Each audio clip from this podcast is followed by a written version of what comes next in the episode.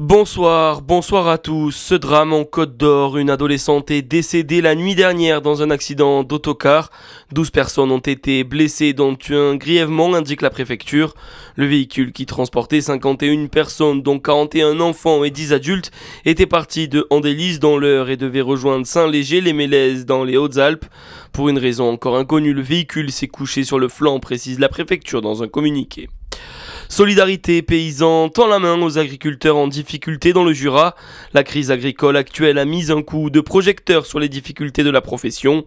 Alors pour aider les chefs d'exploitation, il existe des structures qui agissent de manière bénévole et c'est le cas de Solidarité paysan. L'association aide tout type de difficultés sociales, juridiques ou pour gérer sa comptabilité. Après dix jours de recherche, le chien Dexter a été retrouvé sans vie, disparu le 21 février alors que ses maîtres étaient en balade dans la forêt autour du lac de Chalin. Le berger australien a été retrouvé sans vie hier lors d'une énième battue.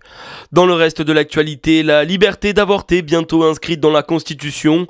Les députés et les sénateurs devraient adopter la proposition demain.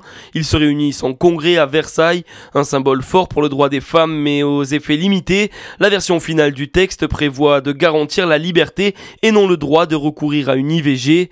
En cas d'adoption du texte, la France sera le premier pays au monde à inscrire la liberté d'avorter dans sa constitution. À trois mois des élections européennes, le Rassemblement national entame sa campagne aujourd'hui avec un grand meeting à Marseille en présence de Jordan Bardella, tête de liste du parti.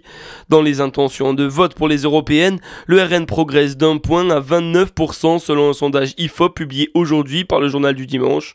La liste Renaissance est-elle donnée à 19% la JDA Dijon reçoit Lasvel ce soir pour la reprise du championnat après plus de deux semaines de coupure. Ce match compte pour la 24e journée de Betclic Elite. Coup d'envoi à 19h. Bonne soirée à tous sur Fréquence Plus.